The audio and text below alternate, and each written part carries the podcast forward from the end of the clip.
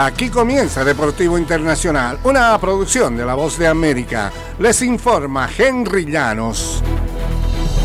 La Contralora de California, Amalia M. Cohen, quien eh, que el Congreso reforme el Código Fiscal para establecer un tope a los cambios diferidos, un cambio que daría más dinero al Estado a partir del convenio que firmó el beisbolista Shohei Ohtani Cohen hizo la petición cuatro semanas después de que Ohtani y los Dodgers de Los Ángeles llegaran a un acuerdo sin precedentes por 10 años y 700 millones de dólares, el cual contiene 680 millones en pagos diferidos a cubrir de 2034 al 43.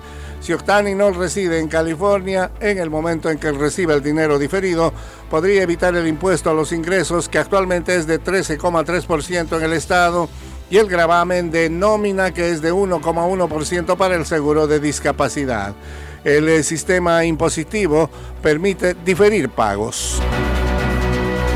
Y la segunda preclasificada del tenis, Jessica Pegula, se impuso el miércoles 4-6, 6-2, 6-3 sobre su compatriota estadounidense Bernarda Pera para avanzar a los cuartos de final del torneo de Adelaida pero obtuvo un lugar en el cuadro principal como lucky loser y en la primera ronda dio la sorpresa al eliminar a la española Paula Badosa, alguna vez ubicada en el segundo sitio del escalafón mundial.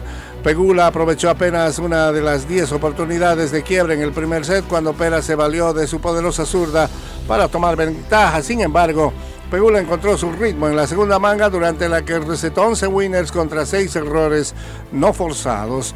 Pegula enfrentará en la ronda siguiente a Anastasia Pavluchenkova, quien triunfó 2-6, 6-3, 6-2 sobre Katerina Siniakova, otra tenista proveniente de la fase clasificatoria.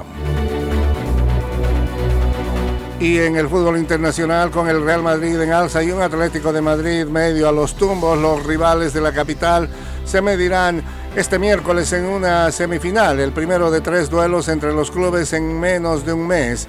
Después de la Supercopa, el Madrid y el Atlético se toparán otra vez el 18 de enero por los octavos de final de la Copa del Rey, luego el 4 de febrero en el Estadio Santiago Bernabéu en su segundo encuentro de la Liga Española esta temporada. El calendario es lo que hay y nos ha tocado esto tres veces, dijo el técnico del Madrid, Carlo Ancelotti. A mí no me gusta encontrarme al Atlético porque siempre es complicado, pero ellos pensarán lo mismo. Somos dos equipos muy fuertes y encontrarse es bastante duro en el fútbol español. Y hasta aquí Deportivo Internacional de la Voz de América.